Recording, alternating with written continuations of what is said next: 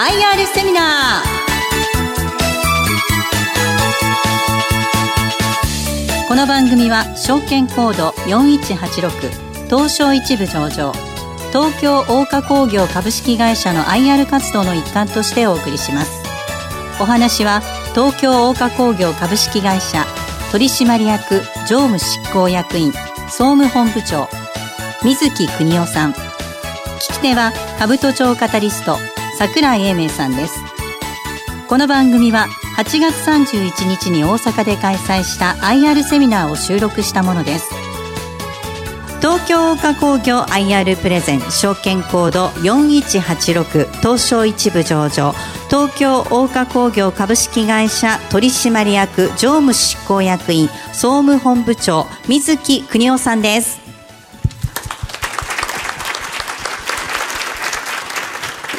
それでは早速でございますけれども、私の方からご説明をさせていただきます。本日は、東京大花工業を4つの項目でご説明申し上げたいと思います。で、過去にですね、説明会などご参加いただいた方には、少しあの、説明が重複する部分もあるかもしれませんが、ご容赦賜りたいと思います。まずはじめに、東京大花工業ってどんな会社ということで、私どもの事業内容、それから、取り扱っております製品についてご紹介申し上げたいと思います。で、私ども東京大花工業はですね、え1940年、昭和15年の設立以来、自由活達な社風の下で、技術のたゆまざる研鑽に励み、製品の高度化を通じて社会に貢献するという経営理念のもとで化学薬品メーカーとしてスタートいたしました。で現在では紫外線の光を当てると特性が変化するいわゆる感光性材料これを用いて半導体などの最先端の微細加工技術これを中心にグローバルに事業を展開している会社でございまして来年10月で創業80年を迎えます。で本社は神奈川県の川崎市にございます。で、え、社長はですね、え、今期2019年1月から、え、新たに種市則明が就任いたしました。で、種市は、え、アメリカで、え、最先端の製品の販売に携わりましたほか、え、マーケティング、それから新規事業の開拓といった分野で、えー、研鑽を積んでまいりまして、え、当社の既存事業だけではなくてですね、新規事業にも精通している人物でございます。で青森県の出身でございます。で従業員数は連結で1673名連結の売上高は直近期で1052億円という会社でございますで当社はですねいわゆる B2B 企業ということで企業と企業のお取引をまあ修行にしておりますので一般の消費者の皆様のお目に届くような製品は作っておりません。え当社の主力製品は、え紫外線の光が当たると特性が変化する、え性質を持った特殊な材料でございます。東京大花工業の中核技術は、え感光性材料を用いた技術でございまして、えそれらは、え皆様がこれまで手にしてこられた、え様々なエレクトロニクス関連の製品、えそれを製造する上で必要不可欠な材料でございます。で、歴史を遡りますと、1972年にですね、カシオから出ましたパーソナル電卓、そして1979年には NEC から国産初のパソコンが発売されました。で、1983年には任天堂のファミリーコンピューター、1985年には肩からかけて持ち運ぶショルダーホンというものが発売されまして、当時重さは3キロほどございました。で、えー、携帯電話というものは1987年頃から登場いたしまして、大体重さが750グラムぐらいございました。えー、軟式野球用のバットと同じぐらいの重さだったということでございます。で、えー、現在のスマートフォンは大体150グラムということでございますので、かなり軽量化が進んでいるということでございます。そしてあのこれからはですね、えー、家電であったり、それから電力会社のスマートメーターであったりですね、えー、自動車の自動運転、それから、遠隔地の医療とかですね、その他多くのものが、インターネットでつながる IoT の時代と、これから IoT の時代が必ず来るということでございます。これからもあの魅力的なエレクトロニクス関連の製品がどんどん出てくると。で、そのキーワードは小型化と軽量化と高性能化でございます。で、この小型化と軽量化と高機能化を支えるのが、私ども東京応化工業のフォトレジストということでございます。続きまして、東京応化工業を知っていただく上で4つのポイントをお示ししたいと思います。私どもは何度も繰り返しますが、世界最先端の微細加工技術、これを研究開発している会社でございまして、光によって性質が変化する感光性樹脂、フォトレジストを主力製品としております。そして、競争相手はですね、JSR、昔のあの日本合成ゴムという会社でございますが、JSR、新越科学、そして住友化学といった大変大手の化学会社が競争相手でございまして、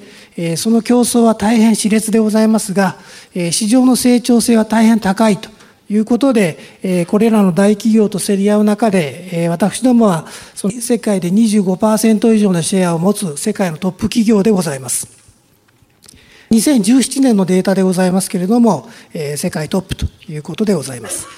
で、2つ目としまして、当社は半導体、それから液晶や有機 EL、こういったディスプレイ向けの電子材料を主力分野にしている会社でございまして、主なお客様としては、半導体では日本の東芝様、それからアメリカのインテル様、韓国のサムスン様、そして台湾の TSMC 様といった世界のトップの半導体企業様、それからディスプレイの分野では日本のシャープ様、それから、え韓国の LG ディスプレイ様といったお会社とお取引をいただいておりまして、日本国内の売上は23.5%ということで、え残りの約8割は海外での売上高という会社でございます。当社の半導体用フォトレジストが2014年に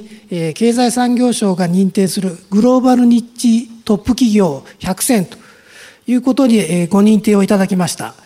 グローバルニッチトップ企業といいますのは、国際市場の開拓に積極的に取り組んでいる企業のうち、ニッチ分野ですね、隙間の分野で高いシェアを確保して、良好な経営を行っている会社ということでご認定をいただきました。私ども化学メーカーではございますけれども、微細加工技術に関連した製造装置、こちらも行っている会社でございまして、材料装置両方の方から技術革新を進めていきたいというふうに考えております。今見るとあれですねやっぱりグローバルニッチトップ選ばれたのは当たり前って感じですね。ありがとうございます。はいそうです。であの先ほどまでお話ししておりますあの微細加工技術でございますけれどもあの実際に微細加工技術で描かれた世界がですねどれぐらいのものなのかということであのこちらの資料をご用意いたしました。まずあの上の大きさ比較というところですが、えー、皆様の髪の毛の太さですね。これが大体平均すると 0.1mm と、えー、違う言い方で言いますと100マイクロメートルという寸法でございます。そしてその右の右の大腸筋ですね。こちらの大きさは、えー、髪の毛の100分の1で1マイクロメートルと。ミリに直しますと1000分の1ミリメートルという寸法でございますので、まあ、大腸筋になると当然目では見えないとでさらにその右のウイルスになりますと大腸菌の10分の1で100ナノメートルということで、えー、大体1万分の1ミリメートルという寸法になります。で右下にございます当社のフォトレジストで描いた、えー、回路の線幅なんですけれども、えー、これは20ナノメートルということでございまして、髪の毛を縦に5000等分ぐらいに切り分けた細かさでございまして、まあ、気の遠くなるような細かさでございます。で、今、iPhone X というのが、あの、大体出てまいりましたけれども、最新のスマートフォンでは、さらに微細な、まあ、10ナノメートルといった、あの、回路線幅が使用されておりまして、寸法で言いますと、10万分の1ミリメートルというぐらいの寸法でございまして、これぐらい細い線を使って電子回路は描かれていると。まさにナノテクノロジーの世界でございまして、この最先端微細加工に必要な製品を当社がご提供させていただいているということでございます。続きまして、私ども12月決算でございますが、直近の2018年12月期の売上高とその事業構成でございます。私どもあの大きく分けまして、材料事業と装置事業というこの2つの大きなセグメントがございまして、その材料事業の中身は、先ほど来ご説明してますフォトレジスト、半導体用のフォトレジストとディスプレイ用のフォトレジスト。これがエレクトロニクス機能材料を形成していると。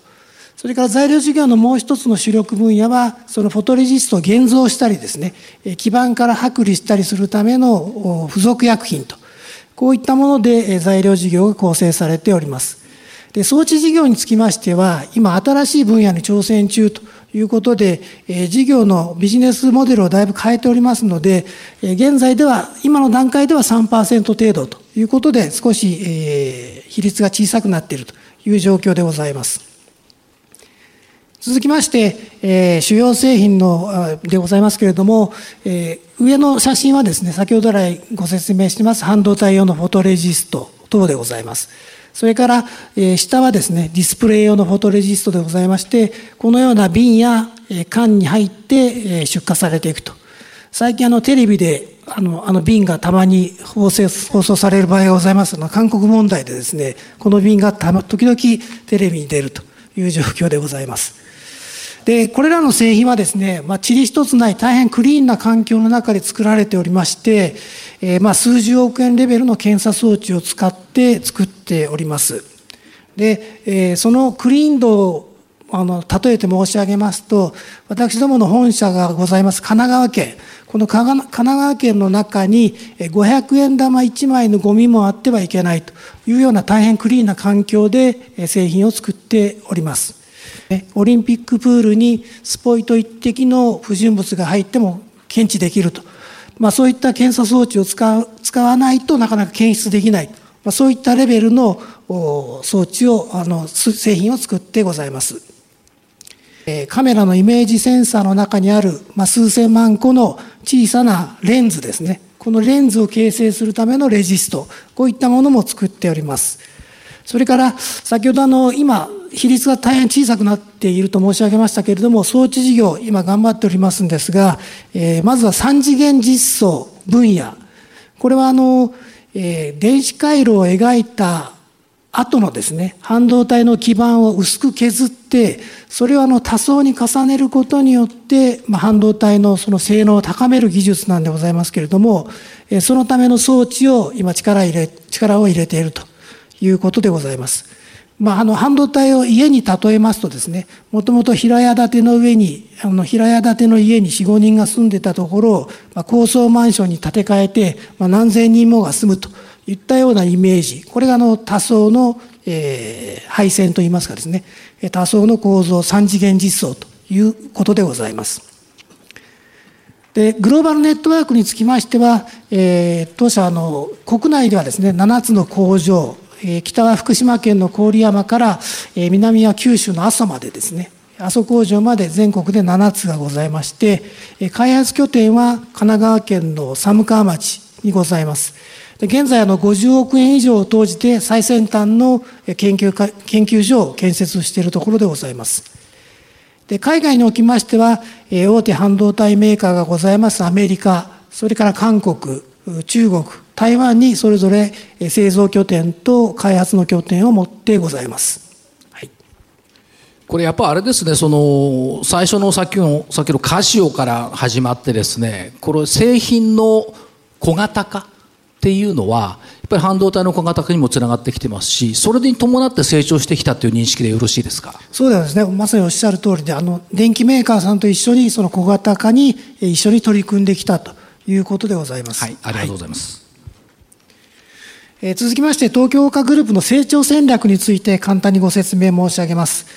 えまず当社が置かれている事業環境でございますけれども、え私ども当社を含めたの半導体関連これは今大変大きなチャンスを迎えているというふうに考えております。このチャンスの鍵はですね、次世代通信規格の 5G、それからすべてのものがインターネットでつながる IoT と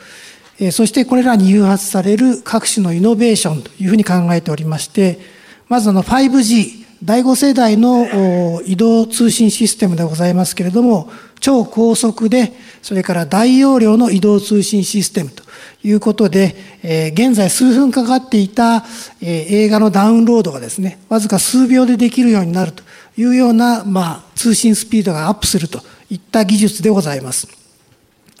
あの 5G ではですね、あの釈迦に説法でございますけど、多数接続が可能でございますので、えスマートフォンやタブレットだけではなくて、自動車の自動運転であったりですね、家電、それから工場の機械ですね、そういったものが、えインターネットでつながるという IoT の時代を加速するというふうに言われております。で、このような 5G の社会では、各種のセンサーで集められた情報がですね、デジタル的に処理をされまして、すべての接続端末には高速でデータ処理ができる能力が求められるわけでございます。で、端末に組み込まれる半導体にも、これまで以上の能力拡大が求められ続けるはずでございまして、当社もそれらの製造に欠かせないフォトレジスト、それから高純度の化学薬品をすでに供給し始めている状況でございます。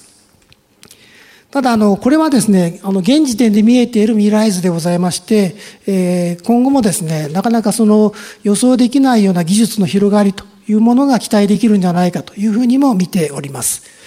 で、こういったお客様とのビジネスチャンスにですね、私どもとしては積極的に挑戦してまいりたいというふうに考えております。それから、業績の推移でございますけれども、当社は2008年に起きたリーマンショックと、その後の世界同時不況で、2009年3月期、当時はの3月期だったんでございますが、そこで初めて営業赤字を経験いたしました。上場以来初めてでございました。で、その際、即座にですね、緊急収益対策と事業構造改革、これに着手いたしまして、体質改善を図りました。これに加えまして、事業構造改革、あの、あ、収支改善活動ですね。こちらを行いましたことによって、2014年3月期には、100億円の営業利益にまで回復させることができたと。で翌年の2015年3月期には過去最高益となります132億円の営業利益を上げたということでございまして、えー、それから直近の2018年12月期、過去最高の1052億円の売上を上げておりまして、業績のトレンドとしては増加基調にはございます。ただ、足元ではですね、まあ、積極的な設備投資を進めておりますので、減価償却費が少し増えているということと、あとはあの生産拡大のために人員を拡大していると、特にあの海外で人員を拡大しているということもございまして、そういった経費の増加ございますので、利益は一時的に伸び悩んでいるという状況でございますが、えー、利益体質についてはリーマンショック時代に比べても格段に良くなっていると。いう状況でございます。続きまして、え、今申し上げました当社を取り巻く事業環境とこれまでの業績の推移を踏まえまして、えー、当社は今後3年間の目標を示した TOK 中期計画2021を策定しまして、この1月からスタートをしてございます。で経営ビジョンはですね、えー高付加価値製品による感動を通じて、え世界で信頼される企業グループを目指すということにさせていただきまして、えポイントとしてはですね、え事業ポートフォリオの変革を強化と、それから、え成長軌道への回帰と、それから新たな配当方針の導入ということでございます。で、業績目標としましてはえ、2021年12月期の売上高え、1450億円、それから営業利益205億円ということで、過去最高実績を大きくも上回る目標を掲げております。ただ、あの、先ほど申しましたように、あの、最近のですね、米中の貿易摩擦の影響であるとか、え足元での半導体の生産調整等を受けまして、今期については減収減益でスタートをしているという状況でございます。また、あの、今後の米中貿易摩擦の影響等も考慮しまして、最終年度、それから2年目については少し幅を持たせた目標にしておりますが、最終年度には過去最高の営業利益は必ず達成したいというふうに考えております。そのために、改めて当社の成長ドライバー、成長の牽引力についてお伝えしたいと存じます。先ほどもお話ししました 5G、それから IoT、それらに誘発される各種のイノベーション、え、を背景にですね、当社の主力製品でございますフォトレジストをはじめとする、え各種製品は、まこれらの技術革新に対応するように日々進化を遂げているという状況でございます。ま半導体用のフォトレジストとしては、ま EUV、ARF、KRF、これあの、録音の波長による名前の違いでございまして、えー、KRF より ARF、ARF より EUV の方が、えー、露光の光の波長が短くてですね、より微細な加工ができるということで並べてございます。今 EUV というのが最先端のこれから出ていく製品でございます。また、え、次世代の高純度化学薬品であったり、三次元実装用の先ほど申し上げました申し上げました装置などがございます。また、あの、これまで培ってきた微細加工技術であるとかですね、高純度化技術を使って、え、光や熱をコントロールするような材料であったり、え、ライフサイエンス、こちらの関連材料など、まあ、今後の成長を牽引するような新たな製品分野の開拓にも今取り組んでいるところでございます。あの中期経ビジョンの中でその高付加価値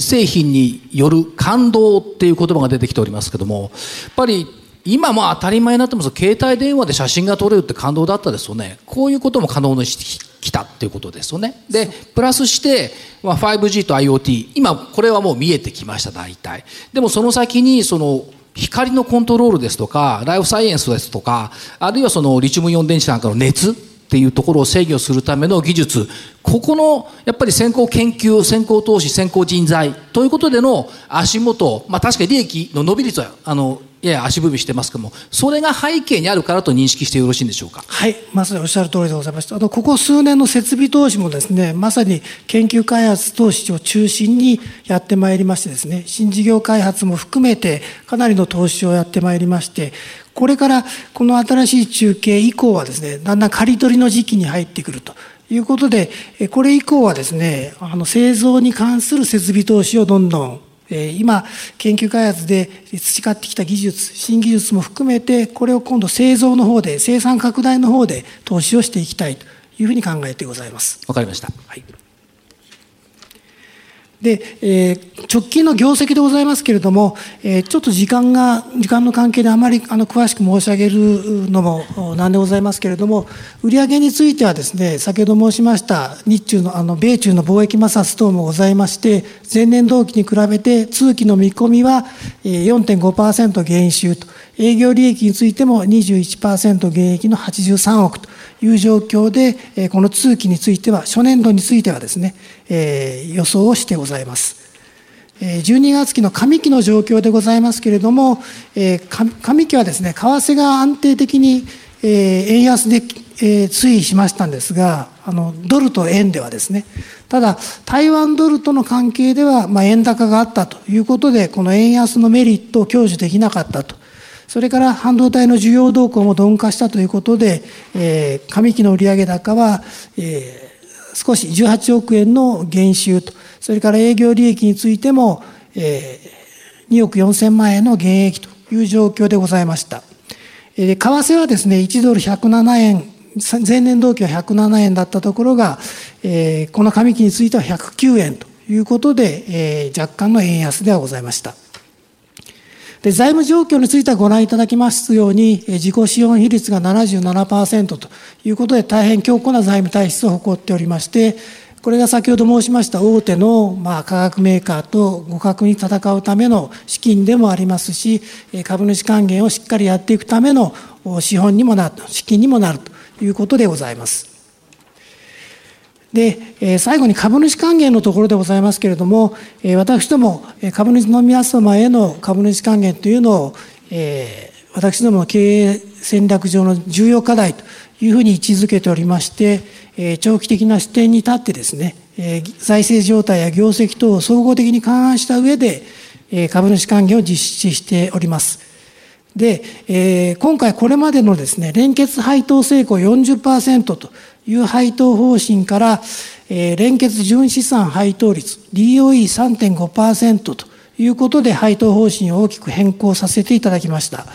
これはあのやはりご存知の通り当期純利益に対してえ何十パーセントを配当していくということになりますとどうしても為替の影響等でですね利益が年によって上下するということで配当の安定性という意味ではですね若干欠けるということもございますのでこれからは利益の例年の積み上げであるその純資産ですね純資産に対して一定の比率をお返ししていくということでできるだけ長期的な視点に立った株主様に特にお報いしていきたいということで配当方針の変更を決めた次第でございます。で、え自己株式の取得につきましても、一昨年100億円レベルの、え自社株買いはいたしましたけれども、今後も機動的に自社株買いは進めてまいりたいというふうに考えております。そうしましたら最後にですね、すみません、これを最後にさせていただきますが、機関投資家からよくいただく質問についてご紹介申し上げます。米中貿易摩擦がそのどんな影響を与えるかということでございます。で米中貿易摩擦が一因となりまして、え半導体業界におきましては、えスマートフォンの需要が、え少し落ち込んでいると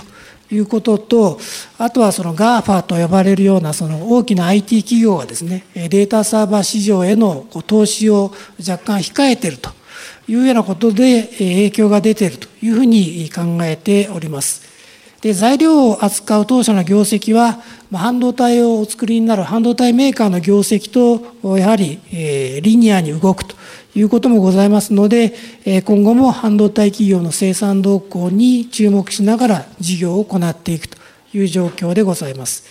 で、これも先ほど申しました、あの、えこの中国の、アメリカと中国の問題がございますので、まあ、不透明要因があるということで、中期計画の目標を少しこう幅を持たせて作っているという状況でございます。はい、以上でございます。ありがとうございました。すみません、ありがとうございます。ありがとうございます。えここまでは東京大工業 IR プレゼン証券コード4186東証一部上場東京大工業株式会社取締役常務執行役員総務本部長水木邦夫さんでした。大きな拍手をお願いいたします。どうもありがとうございました。